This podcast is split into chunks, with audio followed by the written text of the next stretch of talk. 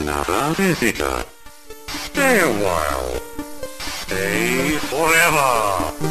Ein Podcast über alte Spiele von zwei alten Männern. Stay Forever mit Gunnar Lott und Christian Schmidt.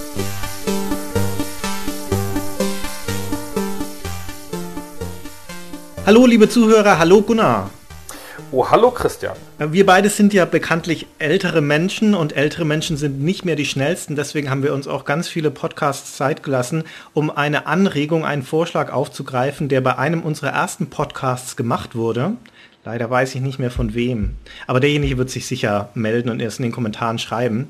Der hatte nämlich vorgeschlagen, ob wir nicht einfach mal über die schlechtesten Spiele reden könnten, die wir in unserer Zeit als Redakteure getestet haben. Puh, haben wir gedacht? Puh, das sitzen wir aus. und dann haben wir es eine Weile ausgesessen und jetzt dachten wir, ach, wir müssten es doch mal probieren. Ja, das mit den schlechten Spielen ist ja so, dass man die relativ schnell aus seinem Gedächtnis streicht. Deswegen waren wir so beim Durchschauen unserer alten GameStar-Ausgaben, unserer Tests erstaunt, was wir alles mal auf dem Schreibtisch hatten und was da so zum Vorschein gekommen ist. Ich hatte das meiste wieder vergessen und bin auch nicht so froh, diese Erinnerung jetzt wieder aufgefrischt zu haben. Aber gut, so ist es nun mal. Ich habe schon ein paar Mal von Leuten gehört, die mich gefragt haben, wie das Leben als Redakteur dann so ist und so. Und irgendwann kommt immer die Frage, sag mal, ist das nicht blöd, dass man so viele schlechte Spiele testen soll? Christian, hast du darunter gelitten? Das sind erstens gar nicht so viele und zweitens im Gegenteil fand ich das super. Ich auch.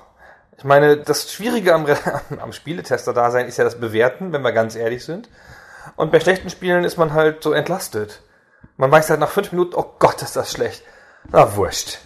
Und es macht einfach großen Spaß, einen Verriss zu schreiben. Das ist mit die dankbarste Aufgabe, finde ich. In der Regel sind es ja auch kurze Textchen.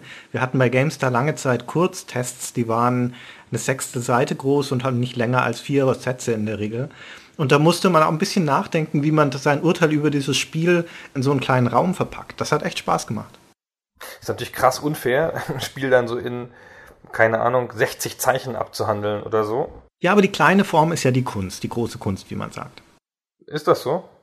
Ja, ne, ne, deswegen ist ja ein Aphorismus viel schwieriger als ein, eine Ballade zum Beispiel. Und ein Tweet ist schwieriger als der große deutsche Roman. Ein guter Tweet, ja. Ah, okay. naja, vielleicht jetzt ist der Roman das schlechte, schlechte Vergleich, aber nun gut. Ich fand jedenfalls die Kurztests durchaus, ich will nicht sagen anspruchsvoll, aber zumindest spannend. Das war gutes, gutes Handwerk, ein bisschen Fingerübung, das zu schreiben. Ich habe auch sehr gerne schlechte Spiele getestet und es ist auch, es ist ja viel leichter und viel dankbarer, ein schlechtes Spiel zu beschreiben, als ein mittelgutes Spiel. Ein gutes Spiel ist auch wieder schön, dann schöpft man so aus dem Vollen, von der Begeisterung auch mitgeschwemmt und so. Und so diese mittleren Spiele, diese 60er, die dann zwar nicht komplett scheiße sind und die man, wo man das Gefühl hat, man müsste, ah, vielleicht hat das irgendwie eine Hardcore-Fangemeinde da und so. Und dann muss man dem natürlich auch gerecht werden und das in der Tiefe spielen. Aber die, man denkt die ganze Zeit so, oh boah, ey, hätten die nicht einen Funken Inspiration haben können bei diesem Spiel. Ja, das ist das Schlimmste, das stimmt. Aber darüber werden wir noch ein bisschen ausführlicher reden, weil wir wollen uns natürlich schon, wenn wir das Thema anschneiden, auch die Frage stellen, was ist denn eigentlich ein schlechtes Spiel und was macht das aus und warum kommen so viele davon von Cryo Interactive? das betrifft im Speziellen dich. Aber wir beide haben hier bei GameStar die gesamte Hackordnung von unten her durchgemacht, als Trainees am Anfang, also als die Leute, denen man die schlechten Spiele gibt, weil sie keine andere machen möchte. Und dann irgendwann so im Mittelbau als leitende Redakteure oder normale Redakteure die schlechten Spiele getestet, die uns in irgendeiner Form zugeordnet waren, weil wir mit der Firma Kontakt hatten oder schon eine Preview geschrieben haben oder sowas, bis hin zu der Stufe, wo wir dann Entscheidungsträger waren und die schlechten Spiele getestet haben, weil wir sie testen wollten. Also so eine richtige Testerkarriere. Ich habe mir das Testen relativ früh aufgesteckt, ehrlich gesagt, in meiner Karriere und habe deswegen nicht so eine reichhaltige Testkarriere von unten bis oben wie du. Ich habe ja als Chefredakteur fast nicht mehr getestet. Und wenn dann, wie alle Chefredakteure, so husch husch, mal hier vier Tage zu spät und es ist kürzer als gewohnt. Müsste jetzt halt nochmal das Heft umbauen. Ich hatte keine Zeit. Ich kann das sogar in Zahlen fassen, weil es in, es gibt ja international diese Metacritic-Seite, auf der man die Durchschnittswertungen anschauen kann und sowas gibt es auch für Deutschland. Die Seite heißt Critify, wo die ganzen deutschen Magazinwertungen für alle Spieler und auch die Webseitenwertungen und sowas nachzulesen sind.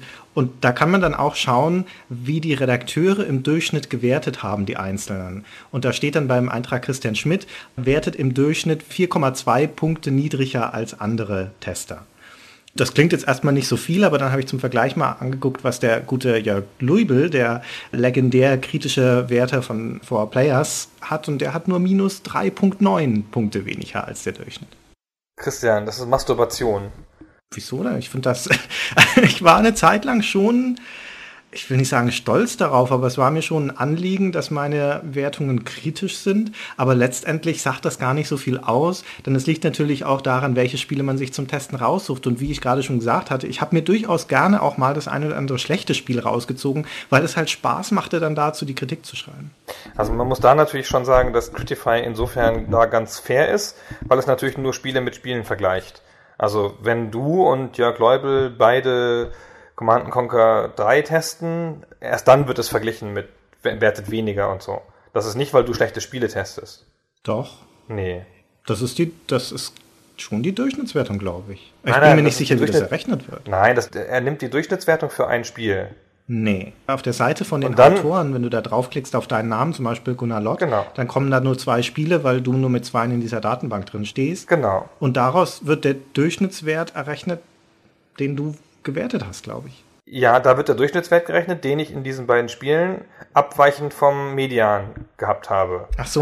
Keine okay. Ahnung, da ist halt ja, einmal Pro Evo drin und einmal ja. noch irgendwas. Und da habe ich, glaube ich, besser gewertet als der Rest und spezifisch da. Du kannst zehn Spiele mit, mit 5% testen, wenn andere Leute, die mit 4% getestet haben, liegst du trotzdem drüber. Dann ist das ja sogar noch besser, als ich dachte. Wunderbar. Genau, aber es ist nicht sehr vollständig und so. Ja, das ist wahr. Genau, ja, schlechte Spiele, Verrisse schreiben, alles sehr schön. Aber was sind denn schlechte Spiele? Ja, lass uns doch einfach mal ein paar Beispiele aus unserer Karriere rausziehen und unsere Erinnerungen dazu schildern, wie es zustande kam, was wir das Spiel so schlecht bewertet haben. Magst du anfangen? Ich erinnere mich noch lebhaft an ein Spiel, das hieß Hot Business, glaube ich. Dem habe ich irgendwie zwischen 2 und 5 Prozent gegeben. Das war, glaube ich, damals die niedrigste GameStar-Wertung ever oder eine der niedrigsten. Es war auch nur ein Kurztest. Das war so eine Wirtschaftssimulation mit so statischen Bildern, wo man halt auf dem Bild dann klickt und dann das nächste Bild kommt, so wie bei Patricia beim alten. Und da habe ich dazu geschrieben, ich habe es nicht nochmal nachgelesen für diesen Podcast, aber ich meine mich erinnern zu können, das sei als wie geschrieben von der Basic Selbsthilfegruppe Iserlohn. und das war natürlich gemein von mir, aber das würde jetzt heutzutage auf einem Game Jam nicht durchgehen. Da hat halt irgendwer das schnell in seiner Freizeit zusammengekloppt und das aus irgendwelchen Gründen professionell für 30 Mark auf den Markt geworfen. Man muss dazu sagen, dass es ja damals eine Indie-Szene in dem Sinn, wie wir sie heute verstehen, eigentlich nicht gab. Und das, um, um ein Spiel unter die Leute zu bringen, in der Regel nur die Möglichkeit hat, es das tatsächlich auf einem Datenträger zu veröffentlichen oder es wird halt nie jemand zu Gesicht bekommen. Und dann gab es manchmal den Fall, dass so ein Quatsch, der eigentlich in der Mülltonne hätte landen sollen, statt in den Regalen, dann noch von irgendjemandem aufgegriffen und produziert und in die Läden gestellt wurde. In Deutschland ist ja ein B-Markt und es gab halt eine ganze Menge Firmen, die einfach rumgegangen sind und gesagt haben, na ja, wurscht, 500 Stück werde ich schon verkaufen und wenn es nur an die Videotheken ist in Deutschland, die das irgendwie kaufen und reinstellen, damit es andere Leute raubkopieren können, wurscht, wenn ich dem so wenig zahle, dass ich mit 500 Stück profitabel bin, dann geht das schon. Es gab für diese Art von Spiel, die du da gerade schilderst, eine Zeit, da waren die extrem populär oder hatten eine große Schwemme. Und das war in der Folge von dem Mohun-Erfolg. So um die Jahre 2004, 2005 und sowas, da fallen auch ein großer Teil der Kurztests der schlechten, die wir haben, in diese Zeitspanne. Und Mohun war ja ein totales Simple-Spiel ich meine, die meisten werden sich daran erinnern, man schoss da einfach nur so vorbeifliegende Hühner ab und bekam dann eine Punktzahl. Und das war aber sensationell populär. Gab dann diverse Fortsetzungen und Nachfolger, das die Sumfun-Reihe von Koch Media zum Beispiel und so ein Quatsch. Und also so, so kleine Reaktionsspielchen, gab es dann zuhauf. Sogar von seriösen Studios wie Blue Byte, die dann zu ihrem Siedler 4 war das, glaube ich, auch ein Spielchen rausbrachten für 10 Mark damals oder Euro, das hieß Hiebe für Diebe, wo halt nur so Siedler rumwuseln auf einem Bildschirm und du musstest dann halt die Diebe wegklatschen. Das weiß ich noch. Das ist ja, das war, das war nicht sehr gut, aber der Name war super. Hiebe für Diebe.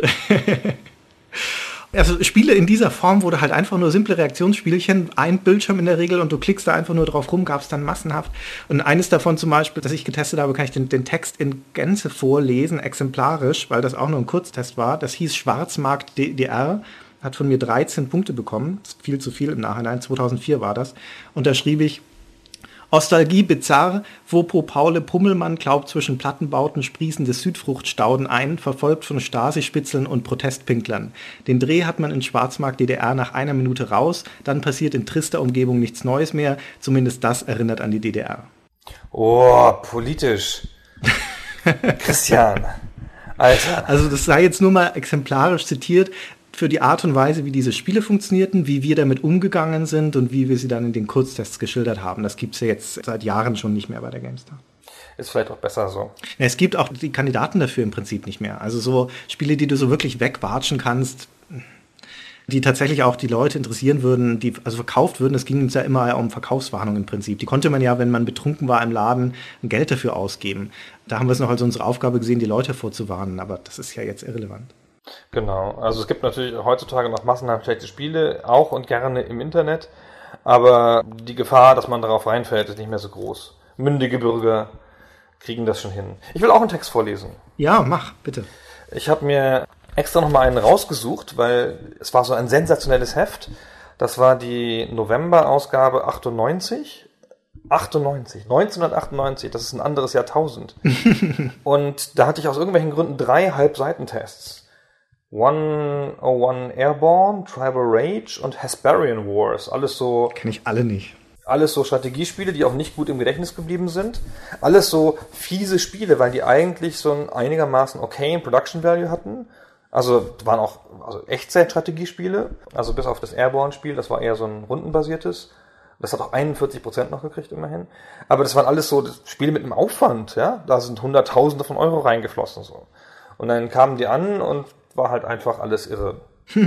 Und ich weiß noch, dass ich über den Meinungskasten geschrieben hatte, Uäh! Und das hat mir Jörg lange durchgestrichen, weil er das natürlich doof fand, einfach Uäh dahin zu schreiben. Ich hatte das dann aber im Text, den ich gleich vorlesen werde, gut begründet, warum das Uäh heißen muss. Deswegen hat er das durchgestrichen und dann wieder hingeschrieben. das ist eines der wenigen Male, dass ich mich durchgesetzt habe. Uäh! Wenn Sie sich bei Ihrem Nachbarn gründlich unmöglich machen wollen, spielen Sie einen Nachmittag lang Hesperian Wars bei voller Lautstärke und offenem Fenster. Einheiten quittieren jeden Befehl mit einem Urelaut wie Uäh. Malen Sie sich selber aus, wie sich das bei einem 20-Mann-Trupp anhört. Und auch sonst sieht's schlecht aus. Die Grafik ist dürftig, die KI unbrauchbar und die schwächste Pygmäen-Einheit heißt Zwieback. Wirklich. Ich meine, meine ehrlich, 80% der Textmenge auf das Uäh. Das muss mich sehr beeindruckt haben. Ja, aber das, wenn das so exemplarisch für das Spiel steht, mehr gibt's halt dazu nicht zu sagen. Das ist doch hübsch gesagt. Naja, es gibt ja tausend Sachen zu so einem Spiel zu sagen, aber naja, wurscht. Ich weiß noch übrigens, äh, ganz lustig ist mir wieder gekommen bei der Lektüre alter GameStar-Ausgaben, dass ich mal über irgendein Spiel drüber schreiben wollte, ein Rollenspiel, das keine Rolle spielt. Hammerwitz. Mhm. Burner. Ja, und da hat Jörg Langer jetzt recht durchgestrichen und gesagt, das sei unoriginell und ich soll mir was Vernünftiges ausdenken. Und dann habe ich mir, ich nehme an, was Vernünftiges ausgedacht. Und dann hat er es gehalten bis zum Dezember 2002 und da ist es der Petra Schmitz gelungen, das bei einem 35% Spiel durchzubringen. Echt? Frecher. Ah, schön. ja, beziehungsweise nicht schön. Nee. Ja, mir ist das 98 abgeschossen worden und dann im Dezember 2002 hat die Petra unter das Spiel Konung, was immer das ist, 35% Action-Rollenspiel von einem Hersteller, der mir nichts sagt, hat sie drüber geschrieben, ein Rollenspiel, das keine Rolle spielt. Unwissend wahrscheinlich, dass ich das gerne schon viel früher geschrieben hätte. Diesen originellen Gedanken schon früher hatte. Das muss ja gewaltig an dir genagt haben, wenn dir das jetzt sofort noch parat ist. Hammer, ne? Aber wie das halt so ist, die erste Zeit vergisst man nicht. Ich kann mich noch an, an einzelne Korrekturdurchgänge von Jörg Langer erinnern. Da fällt mir jetzt gerade ein, als du 1998 erwähnt hast und wir beim Thema schlechte Spiele sind, das hatte ich komplett verdrängt, dass ich, als ich relativ neu war bei GameStar, hatten wir auch schon Vollversionen auf den CDs damals, aber selten. In der Regel gab es das nur zu besonderen Ausgaben. Deswegen waren so die wichtigsten Sachen, die man auf einer CD haben konnte, die Exklusivdemos. Du erinnerst dich noch, oder? Klar. Und da hatte uns Jörg Langer dann regelmäßig darauf eingeschworen, dass wir alle die Augen offen zu halten hätten nach interessanten Spielen, bei denen man dann beim Hersteller nach einer Exklusivdemo fragen konnte. Nun war ich relativ jung, hatte keinen Kontakt in der Branche und eine der wenigen Firmen, mit denen ich zu tun hatte in meinem ersten oder zweiten Monat war Empire. Die Sefki war damals da die Pressesprecherin. Und die hatten dann ein Spiel gerade in der Entwicklung, das hieß Fields of Fire, glaube ich. Das war so ein Indianer-Echtzeitstrategiespiel. Und da fragte ich dann halt mal an, ob wir da eine exklusive Demo haben könnten. Dann sagt sie begeistert, ja, natürlich, machen wir. hab das Studio schon nachgefragt. Die machen extra für euch eine exklusive Demo. Das war das erste Mal, dass es jemand gefragt hat bei denen. ja, genau. Und ich kann, später habe ich auch verstanden, warum sie sich gefreut hat. Dann kam nämlich irgendwann dieses Te Spiel als Testmuster zu uns. Ich spielte es an und stellte fest, das ist ja ein Riesenscheiß, das ist ja totaler Quatsch, das Spiel. Und ging dann kleinlaut zu Jörg und sagte, du, ich habe hab da diese Exklusivdemo angeleiert, das ist schon alles in der Dach und Fach, aber das Spiel ist scheiße. Und dann sagte er ungerührt, ja, dann sag's ab. Und dann musste ich also zum Telefon greifen, hochrot und äh, ganz peinlich berührt sagen, du, das mit der Exklusivdemo, wir wollen sie nicht haben. Und dann hat sie sich natürlich furchtbar aufgeregt und war total beleidigt. Und ich habe mich wahnsinnig schlecht gefühlt, weil ich da so in jugendlichem Elan vorgeprescht bin, sagte, Exklusivdemo, hier, ich habe eine. Und nicht dran gedacht habe, dass das ja vielleicht ein beschissenes Spiel sein könnte. Was es leider war. Ich muss leider auch damit auspacken, dass du in den Meinungskasten zu viel zu Fire, wo du den Test geschrieben hast, dass du den betitelt hast mit dem originellen Wortspiel Felder ohne Feuer. Tatsächlich, das hat ja Gunnar Lottniveau. ja. Hammer, Christian. Du hast alles rausgeholt. Na gut, aber jedenfalls früher gab es also einfach noch so richtig schlechte Spiele, die gar nicht gingen. Wo halt die Grafik das Wichtigste verbarg und die Steuerung nicht funktioniert und die Figuren ständig hakten und so. Und ich finde, dem begegnet man heute nicht. Also auch in kleinen Produktionen von Indies begegnet man dem nicht hin und wieder hat man mal auf Congregate ein Flash-Spiel, das nicht funktioniert oder so. Ich wollte gerade sagen, du spielst nicht so viele Browser-Spiele, oder? Dazu kommen wir noch, das ist ein Sonderfall. Aber grundsätzlich gehen die meisten professionell angebotenen Spiele heute. Und ich habe letztes Mal irgendwie in einem Forum eine Diskussion über schlechte Spiele gelesen und da haben die alle Brink gesagt oder Resident Evil 5 oder Insert anderer Blockbuster hier. Das ist ja interessant. Das ist eine ganz andere Interpretation von Schlechtheit, als wir die an das Spiel anlegen gerade. Genau, das ist ganz interessant. Deswegen erinnert sich natürlich auch an die richtig schlechten Spiele keiner mehr. Weil im Hängen bleibt dann doch wieder nur der Blockbuster, der aber ein paar Sachen schlecht gemacht hat. Ja, es gibt einen Unterschied in der Interpretation zwischen einer enttäuschten Entwartungshaltung und das kann natürlich zu dem Urteil führen, dass ein Spiel schlecht ist, einfach deswegen, weil man etwas viel Besseres erwartet hat. Und uns ja häufig vorgeworfen wurde zu, zu GameStar-Zeit, als, also als wir getestet haben, wieso wir denn einem Spiel wie in, keine Ahnung, eine Medal of Honor zum Beispiel immer noch eine 70er-Wertung geben oder eine hohe 60 oder sowas, obwohl es doch so schlecht sei. Aber die mittlere Qualität von diesem Spiel, weil es halt eine, trotzdem eine AAA-Produktion ist, ist halt gut genug. Die, die Grafik ist überdurchschnittlich, das Interface funktioniert, die Steuerung funktioniert, die Spielmechanik funktioniert schon. Das ist halt enttäuschend auf vergleichsweise hohem Niveau. Deswegen wäre es ungerecht, so einem Spiel eine 30er oder 40er Wertung zu geben. Ja, sind wir, sind wir bei der grundsätzlichen Wertungsdiskussion. Die Frage ist halt, was eine Wertung aussagen will. Wenn es eine sehr genaue Vergleichswertung herstellen will, klar. Deswegen ist ja das Werten überhaupt schwierig. So, eigentlich sollte man sagen, dies ist Medal of Honor. Es versucht so zu sein wie Spiel X, tut es aber nicht, kauft's nicht. Ja. So, das müsste reichen. Und das, was ich gerade meinte mit dieser enttäuschten Erwartungshaltung, ist halt ein, ein, subjektiver Blick auf das Spiel, eine subjektive Einschätzung der Qualität des Spiels.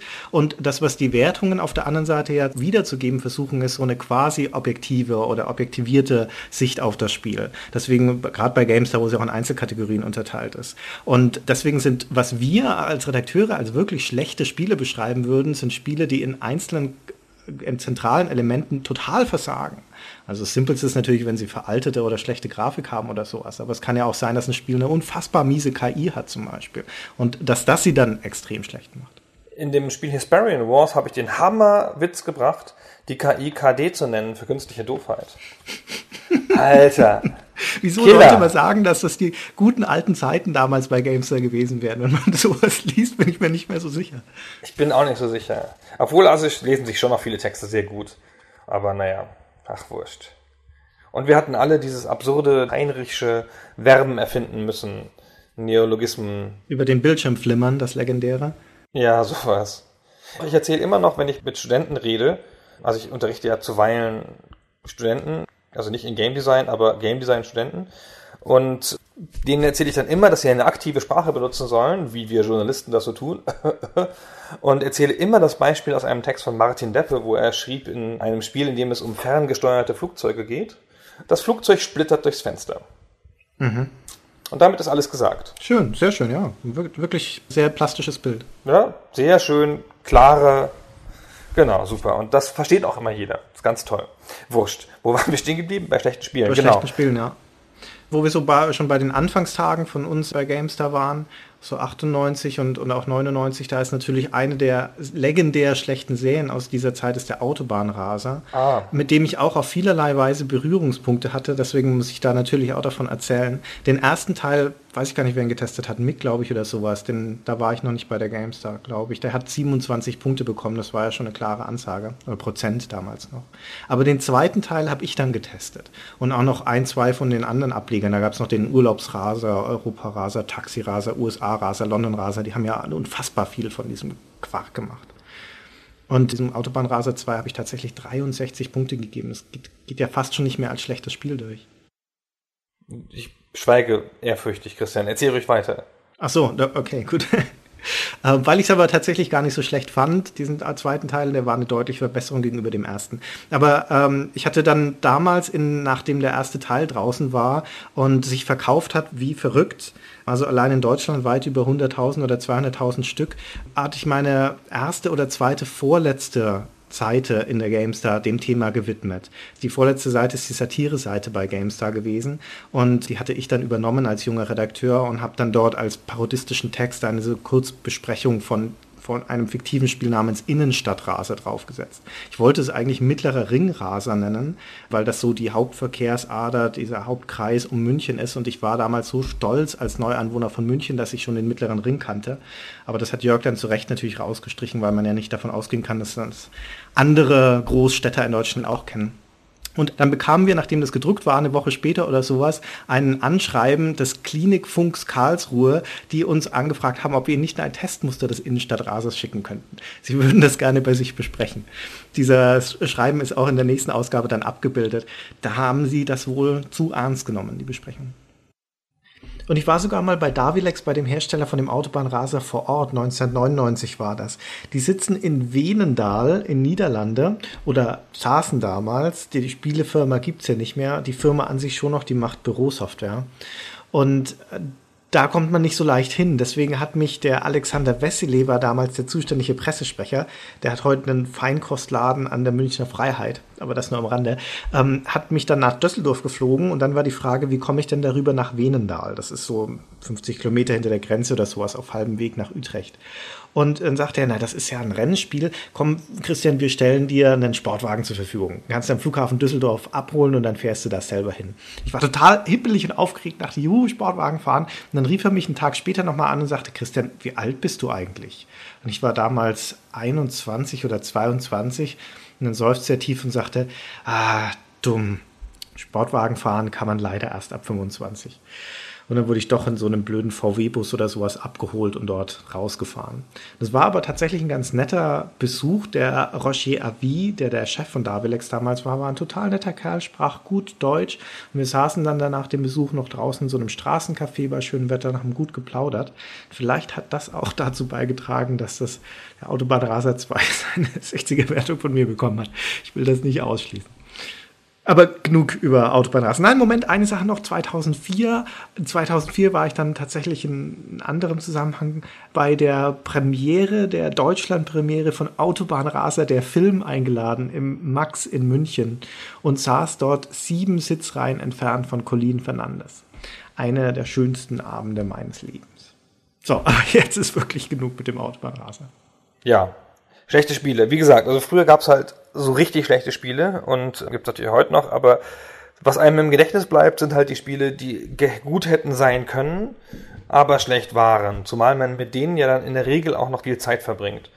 Ich weiß noch, dass ich Fable 1 gespielt habe auf der Xbox und das Spiel war irgendwie, irgendwas hatte das. Man konnte es, also es hatte eine Steuerung und es ging alles schon. Und es war aber so viel im Argen und ich habe mich jede Minute geärgert während des Spielens. Also jede Minute, wirklich. Die ganze Zeit, oh nein, bitte das. Und habe es aber durchgespielt und als es vorbei war, dachte ich irgendwie, hm, schade. Könnte noch ein bisschen spielen.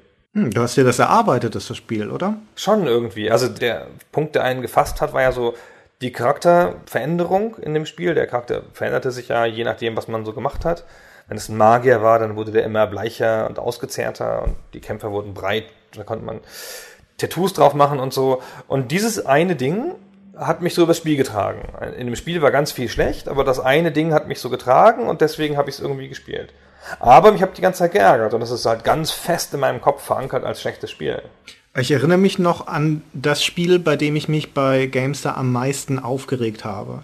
So emotional war ich selten bei einem Spiel, wo ich, wenn ich es in dem Moment hätte bewerten müssen, hätten wären da wahrscheinlich null Punkte runtergestanden. Da habe ich es noch nicht mal getestet, ich war nur Co-Tester. Und zwar rede ich von, von X3 Reunion. Das ist diese deutsche Weltraumserie, wo der erste Teil, glaube ich, 98 rauskam. Hattest du den nicht sogar getestet? Sehr wohl. Ja, das warst du, genau. Und ich wusste noch, die hatten eine, Preview-Version und das klang so faszinierend. Das war so ein neues Privateer und du konntest den Weltraum selbst erforschen. Das war auch eine ganz coole Story. Du wurdest in abgelegenen, ein anderes Universum verschlagen als Testpilot und musstest da dann im Prinzip fremde Rassen, Raumstationen und sowas und musstest da dann erstmal dich zurechtfinden und überhaupt dann langsam aufsteigen zum Helden. Und dann war es aber halt extrem, ja, wie sagt man, schwerfällig, oder? Ja. und der zweite Teil war genauso und der dritte Teil genauso. Und das ist aber jedes Mal so, dass wir in der Redaktion die Hoffnung hatten, auch weil es ein deutsches Spiel ist und weil das die Grundkonstellation ja, ja cool war, dass sie es doch diesmal hinkriegen müssten. Und da hatte Mick hat das, glaube ich, getestet, den dritten Teil, und ich habe es aus Interesse dann also nochmal reingeschaut, um zu schauen, wie es ist.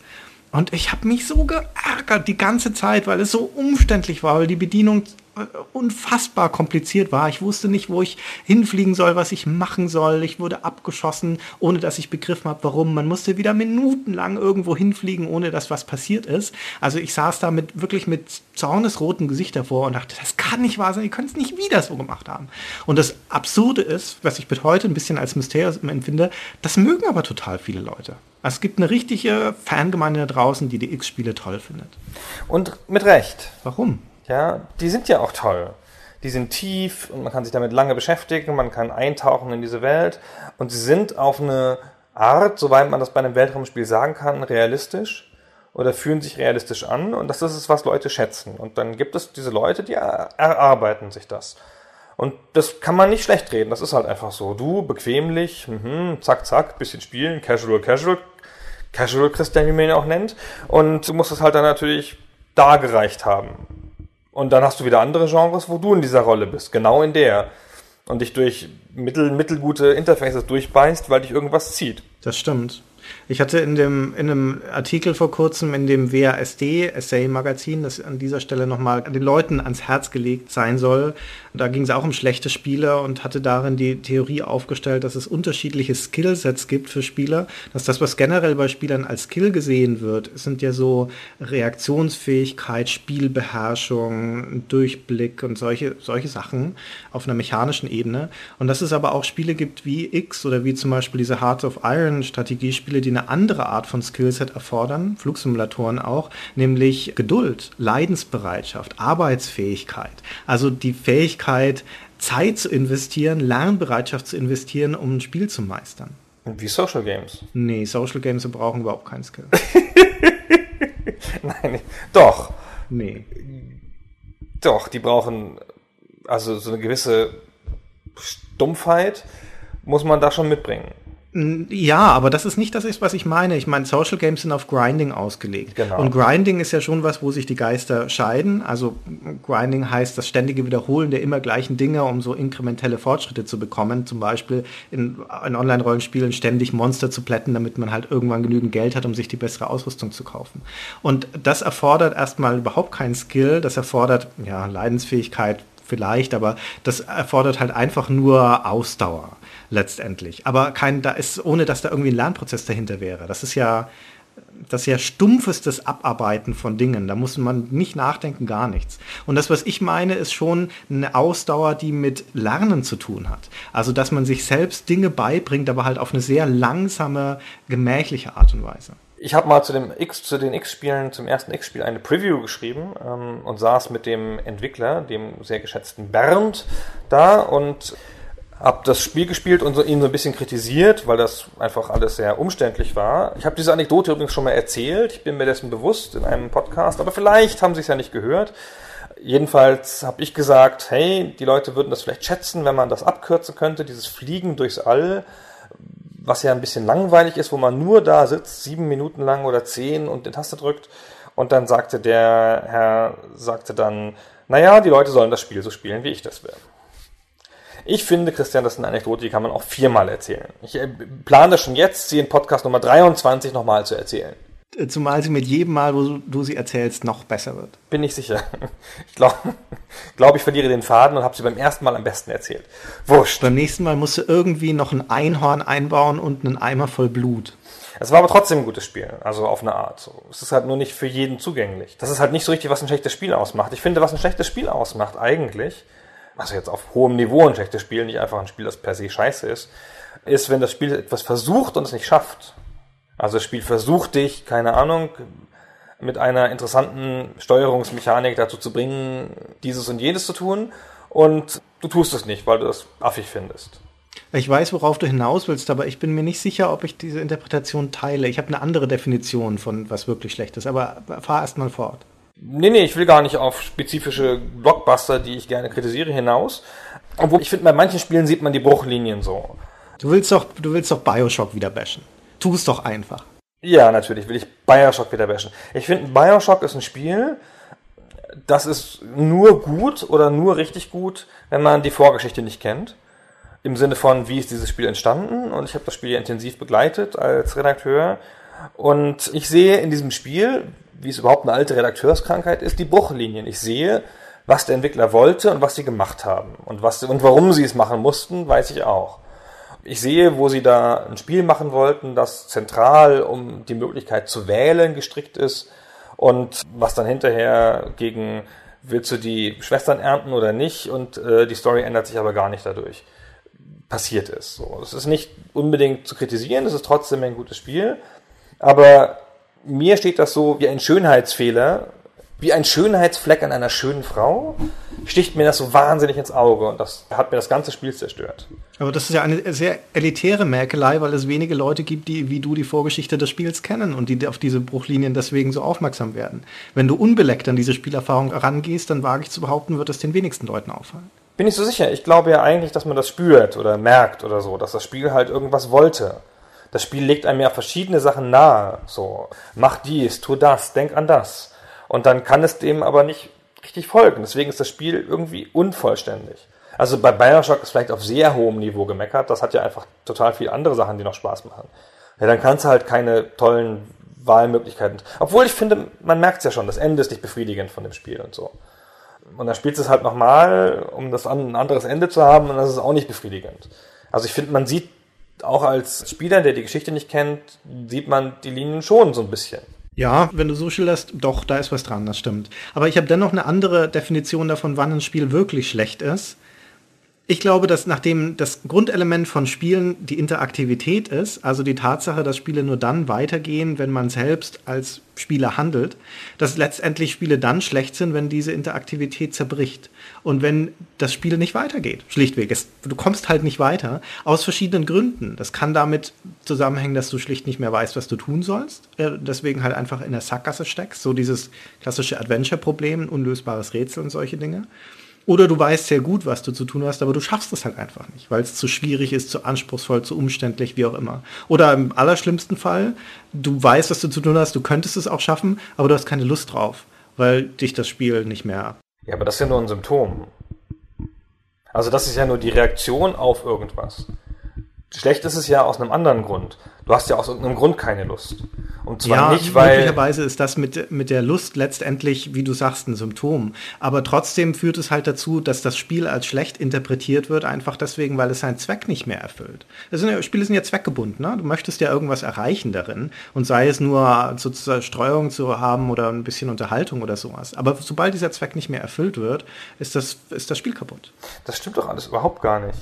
Es gibt ganz viele Spiele, die ich nicht schaffe, weil ich so wahnsinnig lazy bin mit Spielen und würde nicht sagen, dass die Spiele schlecht sind.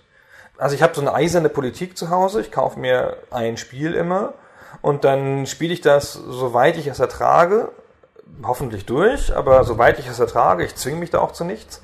Und dann verkaufe ich dieses Spiel und erst wenn es verkauft ist, kaufe ich mir ein neues. Um nicht dieses alte Redakteursproblem zu haben von dem Backlog an Spielen, die dich dann den ganzen Tag vorwurfsvoll anschauen und sagen, spiel mich, du hättest es schon lange tun müssen. Mit dieser Politik kommt man einigermaßen weit, weil man die Spiele auch immer sehr einzeln wahrnimmt.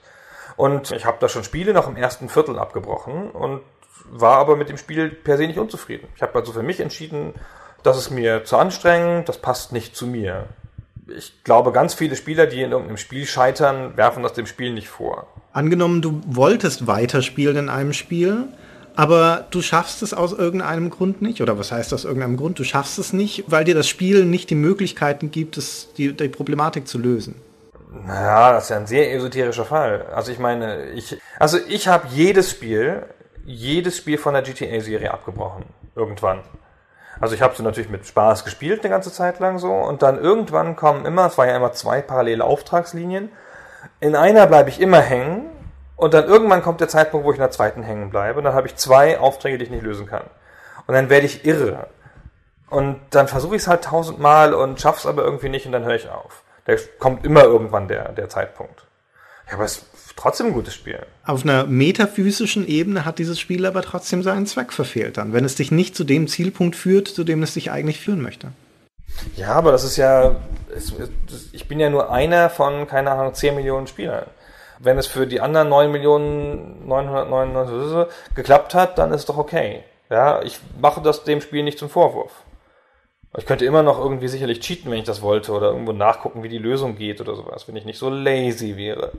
Also das finde ich nicht. Und was ich nicht mehr gut ertrage, aber das ist vielleicht eine sehr editäre Herangehensweise, ist dieses, ich hab's schon mal gesehen.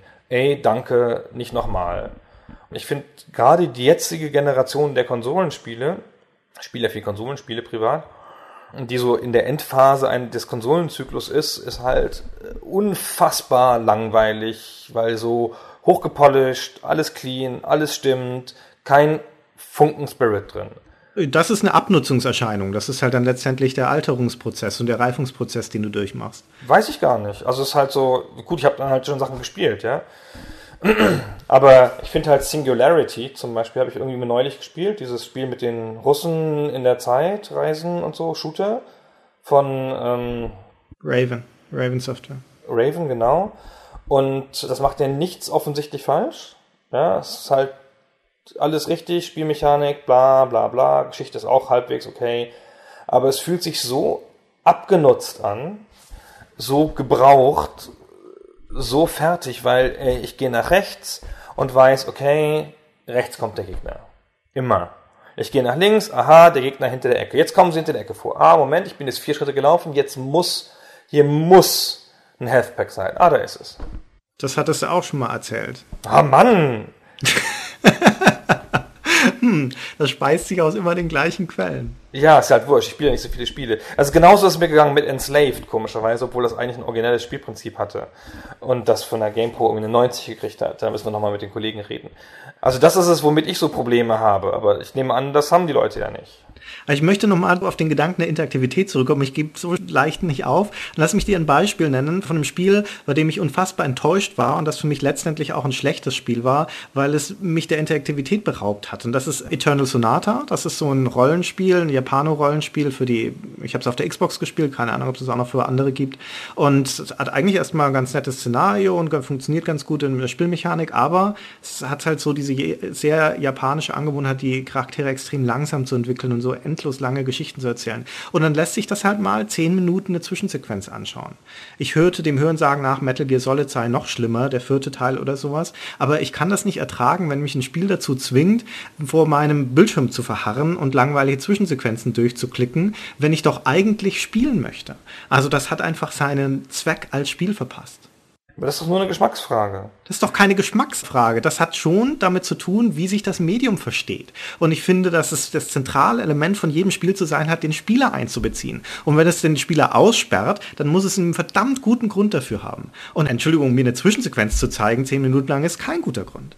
Ach, das ist eine Geschmacksfrage. Ich habe mir gern Zwischensequenzen angeschaut und ich habe mir auch bei dem sehr esoterischen Metal Gear Solid Zeug, habe mich, mich immer gut unterhalten gefühlt.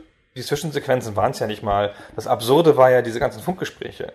Irrsinnig, ja. Stundenlang gefühlt und so. Stört mich nicht. Ich finde, ein Spiel ist ein Unterhaltungsprodukt und es gibt halt zwei Sachen. Entweder es ist eine Art von Spiel, die ich mir untertan machen kann, wie im Extremfall sowas wie Minecraft. Und dann ist es völlig mein Problem, darin Spaß zu haben. Und dann finde ich halt einen Weg, mich darin zu unterhalten wie man sich halt in der Sandkiste unterhält, als Kind oder so. Oder es gibt halt Spiele, die haben einen Sinn und einen Zweck und wollen mich auf eine bestimmte Art unterhalten und dann ist es erstmal deren gutes Recht, das so zu machen, wie sie wollen. Und wenn halt eine halbstündige Filmsequenz da drin ist und die Filmsequenz ist aber interessant gemacht, ja gut, dann ist es halt vielleicht ein Bruch im Medium, aber es ist halt die Unterhaltung. Ja, wenn du Absicht unterstellst, das kannst du ja ausweiten auf alles. Dann gibt es ja unter dem Gesichtspunkt überhaupt keine schlechten Spiele mehr. Weil sie ja letztendlich kannst du ja immer sagen, okay, die wollten es das halt so und Entschuldigung, Spieler, du bist halt nicht geeignet für das Spiel. Ja, aber da sind wir wieder bei dem, was ich sagte. Ich finde halt, dass man da ansetzen muss, wo das Spiel etwas versucht und es nicht schafft. Und das sieht man halt sehr deutlich. So, und das hat halt versucht, dir eine interessante Geschichte zu erzählen in einer zehnminütigen Zwischensequenz. Und Baby hat's dich verloren auf dem Weg. Ja. Ja, aber das ist ja auch so ein, ein, Symptom im Wesentlichen. Warum hat es mich verloren, ist ja die spannende Geschichte. Und wie gesagt, meine Interpretation da ist und meine Analyse ist, weil es mir die Interaktivität weggenommen hat in diesem Moment. Ja, aber das ist in dem Fall Zufall. Das kann ich ja auch noch auf andere Arten verlieren. Ja, das Mich stimmt. verlieren sie halt immer mit dem vorgefertigten Standard-Level-Design, wie bei Singularity, was ich dann jetzt zum dritten Mal erwähnt habe, und irgendwelchen abgenutzten Story-Sachen und oft auch zu viel Interaktivität. Das habe ich ja auch gerne mal so. Äh, nein, das muss ich jetzt nicht noch auswählen und das muss ich nicht noch klicken. Dankeschön, ich will jetzt nach da fliegen. Dich verlieren sie halt auf andere Arten. Ja, aber das ist halt das, was das Spiel machen muss es darf dich halt nicht verlieren. Und das Designteam dahinter, die treffen halt Entscheidungen, mit dem sie wollen, dass sie dich nicht, dich nicht verlieren oder indem sie glauben, dass sie halt irgendwas richtig machen. Und wir arbeiten ja auch beide in diesem relativ analytischen Feld da mit diesen Online-Mobile-Dings-Spielen und so. Und da sieht man ja schon sehr genau, wo man Entscheidungen trifft und dann hat man halt Daten, um auszuwerten und dann sieht man, wo die eigenen Entscheidungen fehlgeschlagen sind. Das finde ich so interessant zu sehen, und das habe ich auch versucht, damals in, die, in, das, in das Spieletesten so ein bisschen reinzubringen in der Redaktion, so als Gedanken so. Schaut doch mal, was hat dieses Spiel gewollt und was hat es erreicht. Und das kann man dem Spiel ja in der Regel ansehen. Ja. Das hat sich nicht so durchgesetzt, der Gedanke. Vielleicht zu Recht. Dann lass mich unter dem Gesichtspunkt noch eine neue Theorie aufstellen. Ich habe genügend davon. Wenn Ihnen meine Meinung nicht gefällt, ich habe noch andere. Spiele sind ja immer regelbasierte Angelegenheiten und dann ist eine klare Definition für ein schlechtes Spiel, wenn die Regeln nicht funktionieren. Wenn sie nicht nachvollziehbar sind zum Beispiel. Und häufig sind Spiele, die wir schlecht bewertet haben, auch bei der GameStar, welche dir aus irgendeinem Grund schlechtes Feedback dem Spieler zum Beispiel geben, indem du nicht weißt, was du zu tun hast, indem die, es nicht nachvollziehbar ist, welche Auswirkungen das hat, was dein Handeln tut. Und dann ist es ja alles arbiträr. Dann klickst du halt ein bisschen rum, ohne dass du aber ein Ziel oder einen klaren Plan verfolgen kannst. Genau. Und das ist auch ein ganz untrügliches Anzeichen für ein schlechtes Spiel und was auch für viele Leute einfach ein schlechtes Spiel ist, ohne dass man da elitär sein muss oder irgendwas. Zu wenig Feedback ist scheiße. Dann kann ich äh, dazu gleich noch ein Beispiel bringen und wieder das ein bisschen zurückzuführen in die Praxis, weil eine der Spiele-Serien gleich, die ich testen musste, muss ich leider sagen, äh, auf die genau das zutrifft, heißt Prison Tycoon, Prison Tycoon Serie. Da hatte der erste Teil, der kam 2005, 14 Punkte bekommen, der zweite noch 11 und der dritte dann 9. 2008 war das. Und das ist wie der Name schon sagt, ein Aufbauspiel, wo du halt dein eigenes Gefängnis managst. Erstmal baust, da die Baracken hier, Zellentrakte, Kantine und so weiter und dann Wachleute einstellst und dann halt guckst, dass keiner entflieht und sowas. Das ist ja erstmal keine dumme Idee, aber es hat halt hinten und vorne nicht funktioniert, abgesehen von der umständlichen Steuerung, weil du nicht wusstest, was eigentlich zu was führt. Also, wieso sind meine Insassen jetzt zufrieden oder unzufrieden? Wie, was macht mein Wachpersonal? Welche Auswirkungen hat das, wenn ich jetzt hier was einstelle oder da was hinbaue? Man wusste es halt einfach nicht. Und dann wurde das im Laufe dieser Serie immer noch schlimmer weil sie die Technik, die sowieso nie gut funktioniert hat, nie verbessert haben. Das wurde also auch immer noch älter und noch absurder. Und zum dritten Teil 2008 war ich dann so fuchsig damit, dass ich tatsächlich auf GameStar.de eine Kaufwarnung ausgesprochen habe. Und dazu kann ich auch mal schnell einen Absatz vorlesen. Da schrieb ich, wir lassen die sonst übliche GameStar-Kontenance bei dieser Gelegenheit mal fahren und sagen es in deutlichen Worten. Größerer Schund als der Prison Tycoon 3 ist uns seit langer Zeit nicht mehr untergekommen. Zehn Jahre Einzelhaft bei Brot- und Peitschenhieben erscheinen uns als nachgerade paradiesisches Vergnügen, verglichen mit der Aussicht, diesen spielgewordenen Schrotthaufen noch eine Minute länger ertragen zu müssen. Das haben die sicher mit Freuden aufgenommen, die Herren in der PR-Abteilung des Herstellers. THQ war das, die das rausgebracht ja. haben. Ah ja, gut, die haben das mit, mit Fassung genommen, nehme ich an. Ja, das damals war schon abzusehen, wo sie heute sind. Behaupte ich jetzt mal. Und hier geht es gerade nicht so gut und ich behaupte, das ist alles auf den Prison Tycoon 3 zurückzuführen. Naja, also am Ende ist viel, ziemlich viel Execution, finde ich. Also äh, Ausführung und so. Und bei Prison Tycoon kommt das natürlich auf ganz vielen Ebenen zusammen. Bei großen modernen Spielen ist es halt oft eine oder zwei Sachen, die, also entweder kommen einem die Geschmacksentscheidungen nicht entgegen, aber das hat man, da hat man normalerweise auch Verständnis für. Und bei manchen Sachen funktioniert halt, wie du sagst, das Regelwerk nicht. Und ich finde, es ganz erstaunlich, wie viele Spiele man sieht, wo das Feedback nicht gut ist. Also Feedback muss man vielleicht ein bisschen deutlicher sagen, so, also man tut irgendwas und das Spiel meldet einem zurück, grafisch hoffentlich in der Regel, was man da getan hat und was man jetzt als nächstes tun muss.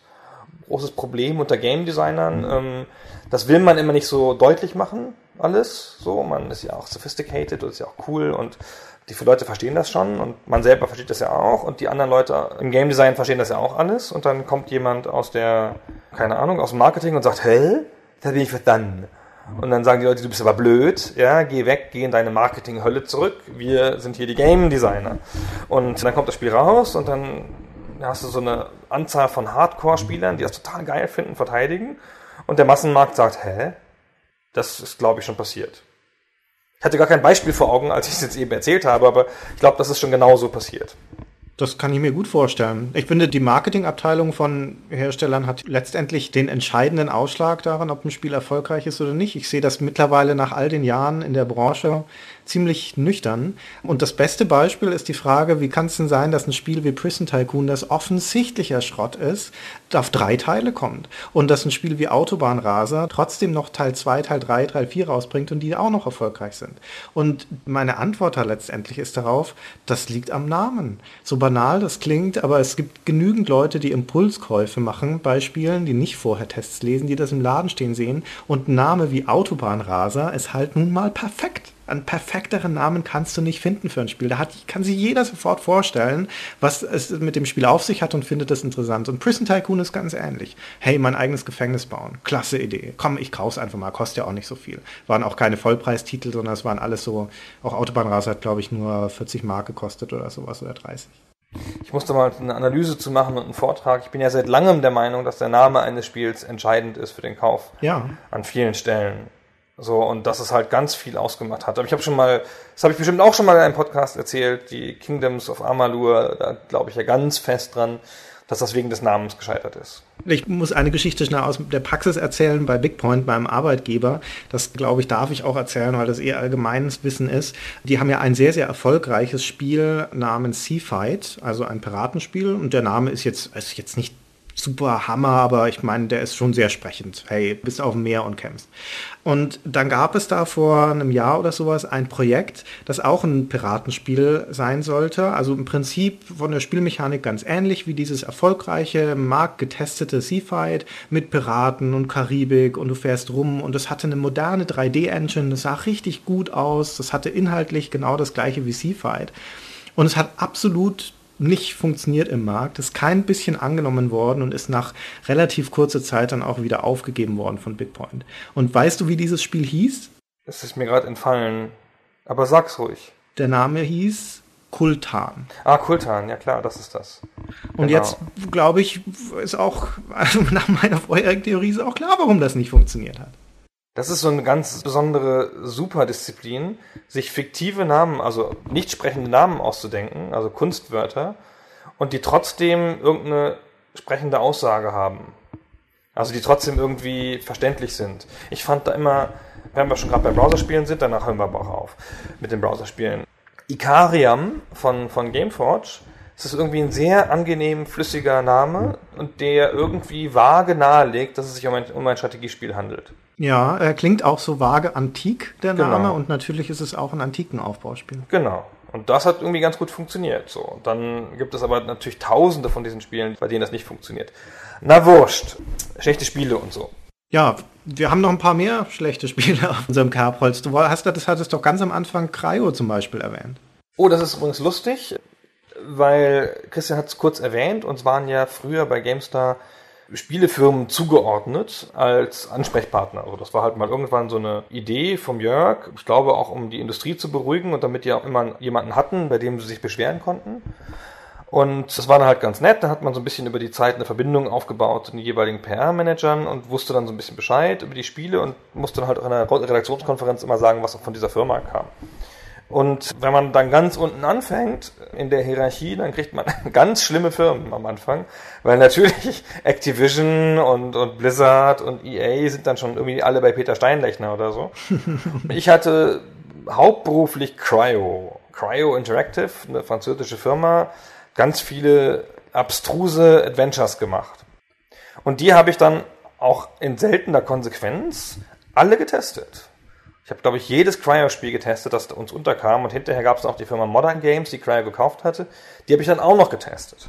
Ja, Gott sei Dank hast du das gemacht, weil das wollte ja auch kein anderer testen. Genau, irgendwer musste es ja tun. so. Und ähm, ich glaube, ich habe die alle ein bisschen zart zu hoch bewertet, weil ich auch die auch immer unterkriegen wollte im Heft und so. Ich war ja der Cryo-Experte. Und die haben auch echt viele Spiele gemacht, so keine Ahnung, so fünf im Jahr oder so. Die haben richtig viele Spiele gemacht. Also ich hatte doch immer was zu testen. Ich habe ein Cryo-Spiel in meiner Zeit bei Gamester getestet. Ich weiß noch genau, das hieß Faust und dann habe ich einen gereimten Meinungskasten dazu geschrieben. Ja, das weiß ich noch. Genau, stimmt. Da war ich gerade nicht da, glaube ich. Ansonsten habe ich echt alles. Render Adventures hieß das damals, das Genre. Ja, da war Cryo der einsame Spitzenreiter bei der Produktion, äh, Massenproduktion, muss man fast sagen, von diesen Render-Adventures. Es gab auch ein gutes. Also ein gutes heißt irgendwie, dass die 70er-Grenze durchschlagen hat von unten her. Das war Ring des Nibelungen, so eine ziemlich aufwendige Produktion von denen. Und ansonsten war das aber auch alles ziemlicher Schrott. Die haben ein Spiel, das ich richtig gerne gespielt habe. Ich will nicht ausschließen, dass Cryo noch das ein oder andere ein gutes Spiel gemacht hat. Ich kenne bei weitem nicht das gesamte Portfolio. Aber die haben das erste Dune gemacht. Äh, Dune 2 ist ja weltbekannt als das erste große Echtzeitstrategiespiel von Westwood damals. Das hieß aber deswegen Dune 2, weil es davor schon Dune gab und das kam von Cryo. Und war eine Mischung, äh, eine ziemlich absurde Mischung aus Adventure-Spiel und Strategiespiel. Hat aber ganz gut funktioniert, hatte sehr, sehr schöne Grafiken, schöne Musik von Stefan Pieck. Kann man heute auch immer noch ganz gut spielen.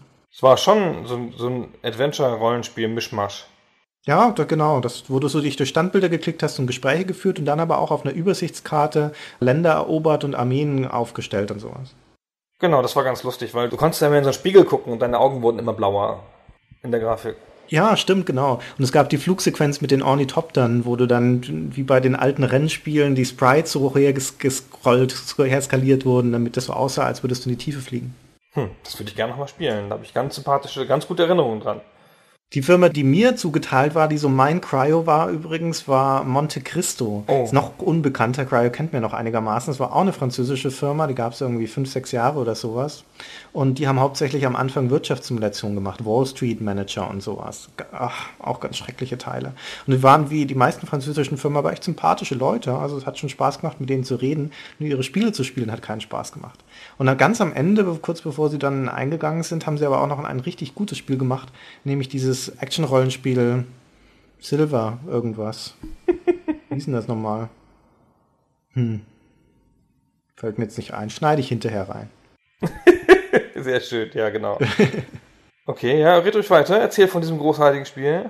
Nö, das war schon. Ich wollte nur sagen, so. dass es traurig ist, wenn eine Firma jahrelang Grütze macht und dann machen sie ein wirklich gutes Spiel. Das war auch eine, echt hochwertige Produktion, kann auch nicht wenig Geld gekostet haben. Und äh, die hat sich aber halt offensichtlich nicht gut genug verkauft und das hat ihnen dann das Genick gebrochen. Silver Lake. Nee, hieß das was? was mit Silver Silver irgendwas mit S war es auf jeden Fall. Denn der Patrick Lück hat's getestet. Ich weiß alles darüber, einen 80er, einen hohen 80er hat er gegeben. Ich weiß nur nicht mehr, wie es hieß. Hm, naja, da weiß ich auch nicht. Naja, egal. Keine Ahnung. Ja, also wie gesagt, du hast schon recht, dass, dass viele Spiele an der Interaktivität scheitern, aber ich finde, du bist nicht, es ist nicht auf so einer Meta-Ebene. Ich finde, ziemlich viele Spiele scheitern an der einen zentralen Steuerungsmechanik. Und das ist ja eine alte Lehre aus dem Jump'n'Run, dass die Grundbewegung Spaß machen muss. Also schon das auf der Stelle hüpfen, das Bewegen, so.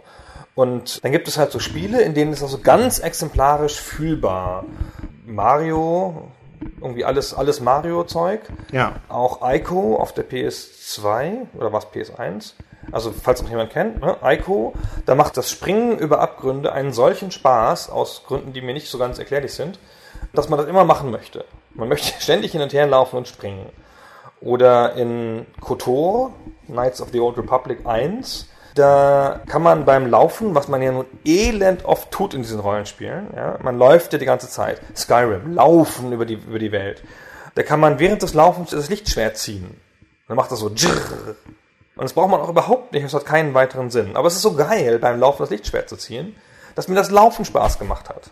Das beste Spiel in dieser Hinsicht, das ich immer wieder gerne spiele, und das ist, ist kein anderes Spiel bekannt, das das so gut gelöst hat, ist Flashback. Und in gewisser Weise noch Another World vielleicht, aber Flashback ist eigentlich, das ist so ein 2D Jump'n'Run-Spiel von Delphin.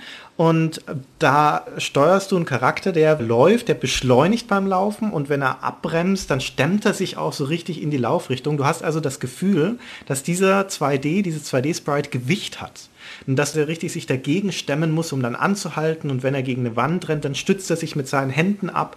Und die Animationen sind extrem flüssig. Und es macht so einen Spaß, da einfach nur zu laufen und zu springen, weil du ständig das Gefühl hast, auch mit dieser Masse von diesem Menschen zu hantieren. Feedback ist das nämlich. Ja. Ja, das gibt dir halt Feedback, indem es dir die Bewegung deutlich macht. So. Aber wir wollen ja nicht über gute Spiele reden. Jedenfalls finde ich, dass man an diesem zentralen Bewegen schon die schlechten Spiele erkennt. Und das ist ja was, was man im Game Design oder in der Erstellung des Spiels nicht so auf dem Papier festschreiben kann. So dieses zentrale Bewegen, das zentrale Klicken, das zentrale Machen. Das ist irgendwas, das muss in der Spieleentwicklung iterativ entstehen. Also es muss gemacht werden, da muss man sagen, nein, das ist hakelt, das ist scheiße, nochmal, nochmal, nochmal, nochmal. Ja. Und diese Schritte der Iteration, dazu sind viele Entwickler nicht willens, nicht fähig oder haben nicht genug Geld halt einfach. Und dann bleibt das aus und dann hakelt an, an, an der zentralen Spielmechanik. Ist das Nachladen mühsam, das Laufen, das Springen oder irgendwas. Und damit ist das Spiel eigentlich kaputt. Ja.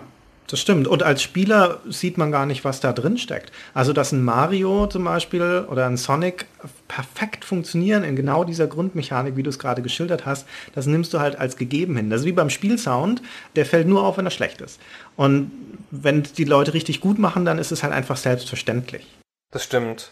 Also es gibt ja so richtig, es gibt ja richtig wissenschaftliche Untersuchungen über das Springen in Spielen. Es gibt irgendwie diese Theorie da, die man irgendjemand aufgestellt hat, von dass ein Sprung immer 1,5 Sekunden lang dauern muss, dann ist er gut und so. Und dann gibt's da erstaunlich dann 100 Spiele, in denen die Sprünge alle genauso lang dauern. und das ist ja ganz interessant, weil das hat niemand in so einer Theorie festgeschrieben, haben es alle gemacht, sondern das haben sie alle für sich selber ausprobiert. Ja. Und dann rausgefunden. Das ist halt natürlich eine der Leistungen, die die Spieleentwicklung erbringen muss. Und das gelingt nicht immer allen. Wenn das nicht funktioniert, dann ist das Spiel schon ziemlich auf dem Weg zu schlecht. Und dann kann auch richtig viel anderes nicht gut sein. Es gibt ganz wenig Spiele, die über eine schlechte Grundmechanik weggekommen sind. Silent Hill würde mir einfallen. Ja, ja. Das Horrorspiel so. Das hat ja hohe 90er gekriegt immer in den, oder niedrige 90er in den Konsolenheften. Und das ist wirklich, also ein interessantes Spiel mit einer interessanten Story, die dich auch ins Spiel zieht. Aber die gesamte Mechanik ist, wie ich finde, unerträglich. Und das müssen die anderen Spieler, die das dem, die dem 90er Weihen zugeschrieben haben, auch gefühlt haben. Aber offenkundig war für die die Story so stark, dass es wurscht war. Das ist schon eine Auszeichnung, wenn es im Spiel gelingt, eine Motivation zur erzeugen, die nicht unmittelbar mit der Spielerfahrung zu tun hat, also mit dem, was du von Moment zu Moment tust, sondern mit einem übergeordneten Ziel. Also, dass du das Narrative, du willst wissen, wie es weitergeht oder die Atmosphäre so packen, dass es dir schwerfällt, dich daraus zu lösen, diese Immersionsgedanke. Das will schon was heißen. Klappt ja auch sonst nie. Deswegen wird es ja auch oft nicht versucht so. Ich finde es ja weiterhin, müssen nicht über die Social Games reden, aber ich finde es ja weiterhin erstaunlich, dass das ja nun keine Sekunde Spaß macht.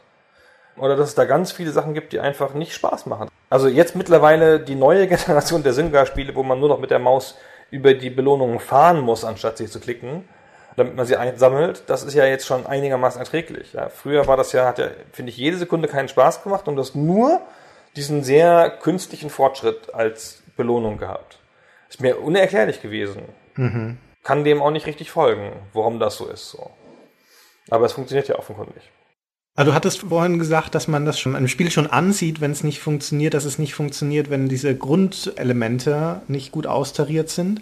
Aber das bringt uns so ein bisschen zu dieser Frage, kann man denn im Spiel eigentlich vorher ansehen, gerade als Redakteur, der ein Preview sieht, der in irgendeinem Event ist, auf einer Messe oder sowas, kann man im Spiel vorher schon ansehen, ob das ein gutes oder ein schlechtes Spiel wird. Weil wir uns natürlich als Redakteure, Spieletester immer wieder auch der Kritik ausgesetzt sehen, ja, warum habt ihr uns nicht davor gewarnt vor dem Schrott? Ja, oder warum habt ihr es so hochgejubelt erstmal? Das Problem ist ja, dass Kaufentscheidungen eigentlich vor dem Test fallen. Ist jedenfalls bei mir immer so. Ich habe so ein ganz klares Gefühl, was ich spielen will oder was, ich, was mir gefällt. Und das erkenne ich am Screenshot quasi und an drei Wörtern. Und dann kaufe ich das mit der Testwurst. Das habe ich immer unterschätzt, diese Verantwortung, die man damit hat als Redakteur. Und dann war man ein paar Mal vielleicht ein bisschen zu freundlich über ein Spiel man hat zu sehr das Potenzial gesehen, sagen wir mal. Und dann haben das Leute hinterher möglicherweise gekauft oder erwartet. Ja, lass uns mal über Braveheart reden. Oh, ich wusste, dass das kommt. ah. Natürlich, weil das eines der Spiele ist, das ist eine sehr schöne Konstellation jetzt gerade, der schlechten Spiele, die ich testen musste.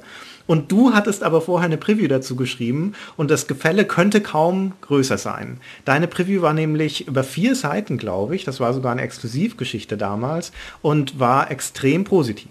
Ja, ich war auch dafür drei Tage in Schottland und bin großartig bewirtet worden. Schwierig.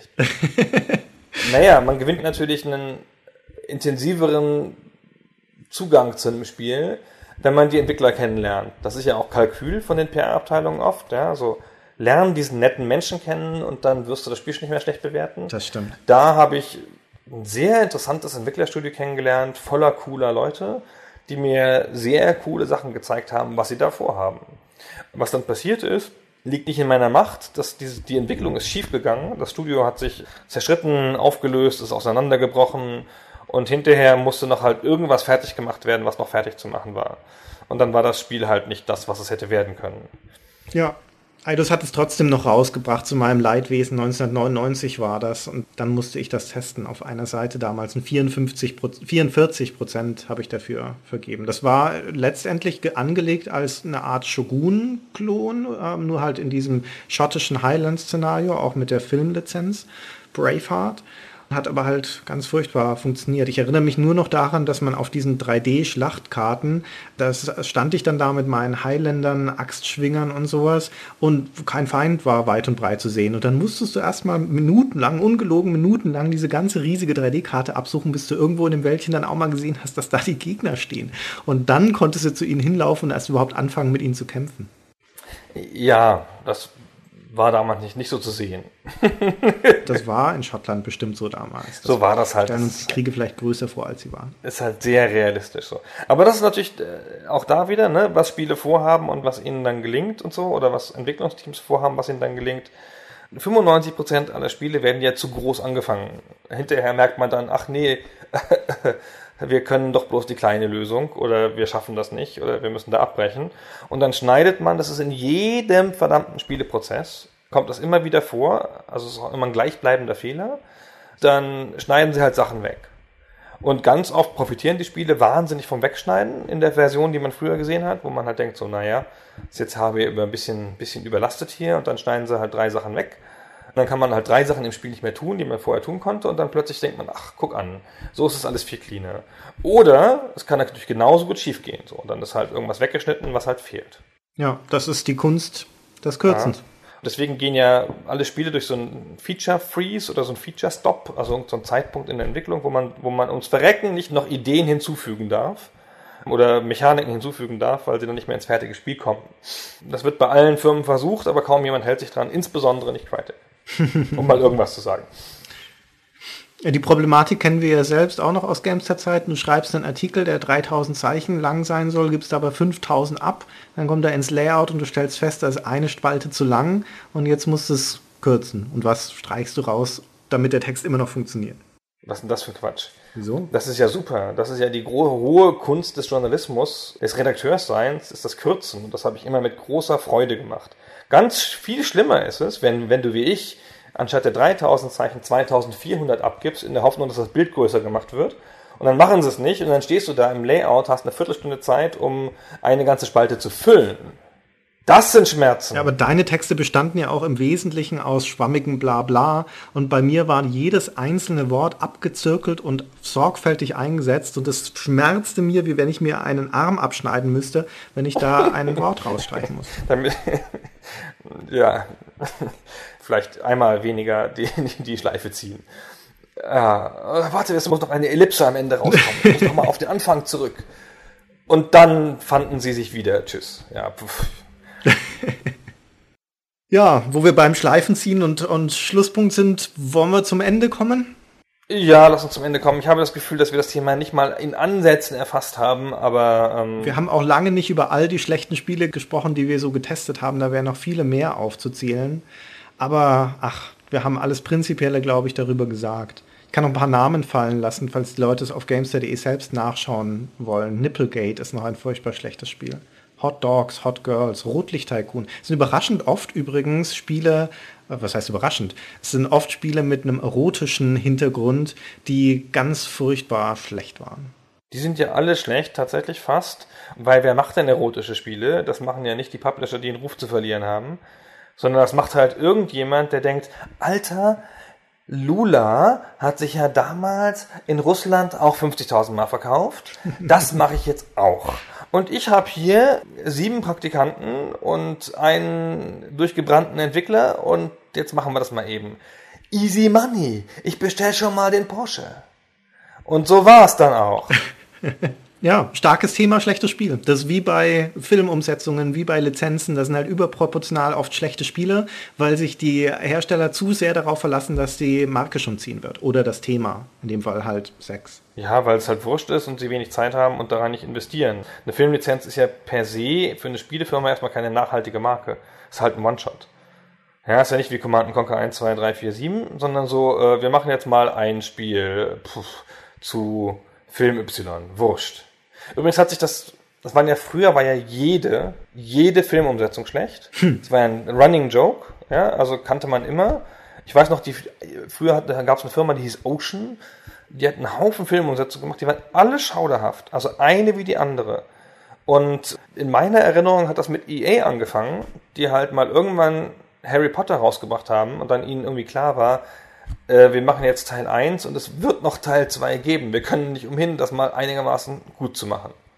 Und dann haben sie das so auf in Redakteurssprache 60, 70 Prozent Niveau gehoben und dann hat es sich sensationell verkauft und dann haben alle gemerkt, Alter, das geht ja auch. Man kann es ja auch einfach nicht scheiße machen. Und dann kam ja auch eine ganze Reihe von, von guten bis sehr guten Filmumsetzungen. Ja, die mittlere Qualität ist besser geworden bei diesen Spielen, habe ich schon auch das Gefühl. Möglicherweise auch, weil die Lizenzgeber da mehr dahinterher sind. Früher war das ja so Fire and Forget. Wir verkaufen die Lizenz, die gehört zum Merchandising-Paket. Da gibt es das Plüschtier, den Trinkbecher und halt noch das Spiel zum Film. Und ähm, wie das dann letztendlich, was für eine Qualität das hat, ist uns so wurscht. Aber ich glaube, heute haben sie mehr ein Auge drauf, weil das für die Filmstudios schon nachhaltige Marken sind.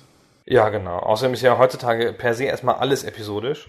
Also kann man sich auch dann gut vorstellen, dass es da noch zweite Teil, Avatar 2. Ja, ich meine, man weiß heutzutage nie, ob es vom Film nicht noch einen zweiten Teil gibt. Harry Potter war übrigens ein schlechtes Beispiel, weil da gerade die letzten Ausgaben von Electronic Arts wieder totale Grütze waren. Ja, das war ja trotzdem ein gutes Beispiel, weil die ersten super waren. Aber ja. hinten raus ist es halt runtergegangen. Das ist ja wieder ein anderes Thema. Also wenn eine Firma, eine ganze Firma sich so auf Gedeih und Verderb an Marken äh, hängt wie Traveler's Tales mit ihren Lego-Umsetzungen, dann kommen da auch richtig gute Sachen raus. Das stimmt. Filmumsetzung wäre eigentlich übrigens ein Thema für einen eigenen Podcast.